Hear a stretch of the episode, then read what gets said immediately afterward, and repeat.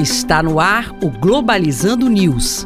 Apresentação: Professor Mário Tito Almeida. Para você que está ligado na Rádio Nama FM, estamos iniciando o programa Globalizando, programa do curso de Relações Internacionais da Universidade da Amazônia. Eu sou o professor Mário Tito Almeida. E eu sou Lana Borges. Lana Borges faz parte da equipe do Globalizando, acadêmica do sexto semestre, e o projeto de extensão que está há 10 anos no ar. Este programa leva para você discussões de temas internacionais e como isso reverbera aqui na região amazônica. Lana, temos sempre nossas redes sociais, né? É isso aí. Se você quiser estar tá interagindo com a gente através do Instagram ou do nosso Twitter, você pode estar seguindo @pglobalizando e também pode estar acompanhando os nossos conteúdos através da nossa página do Facebook e do YouTube, Programa Globalizando. E você pode sempre nos acompanhar também no Spotify, no Deezer, no Apple Podcast, Google Podcast, sempre Programa Globalizando.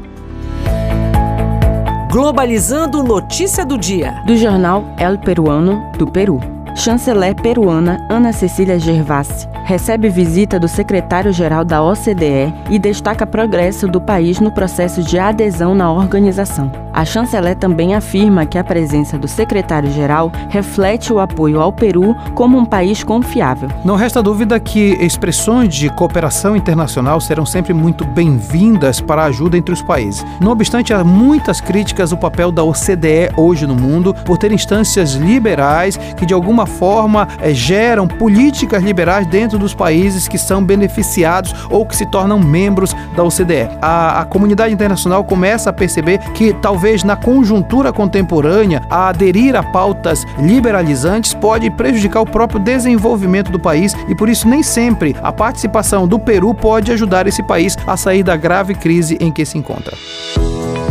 Globalizando. Fique por dentro. Amanhã vamos estar fazendo um grande programa sobre o Círio de Nazaré e a grande festa amazônica que estará acontecendo na cidade de Belém durante o mês de outubro. Por isso, trouxemos um conteúdo de qualidade para os nossos ouvintes. A escolha dos patrimônios imateriais da Unesco se dá a partir da relevância das práticas e domínios da vida social que se manifestam em saberes, ofícios e modos de fazer, que são materializados em expressões culturais ou religiosas de grande notoriedade na sociedade. E este foi o programa Globalizando News de hoje sou o professor Mário Tito Almeida e você sempre será muito bem-vindo nas nossas redes sociais, né, Lana? É isso aí, você pode estar interagindo com a gente, mandando perguntas, dando sugestões através do Twitter e do Instagram, pglobalizando, ou pode estar acompanhando os nossos conteúdos na nossa página do Facebook e do YouTube, Programa Globalizando. Lana Borges, muito obrigado por ter estado comigo aqui nesta semana. Eu que agradeço, professor. Amanhã, então, nove da manhã, nosso programa de uma hora de duração sobre Círio de Nazaré, Festa da Amazônica. Eu aguardo você. Será aqui na Rádio Nama FM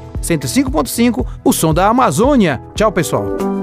Globalizando News, uma produção do curso de Relações Internacionais da UNAMA.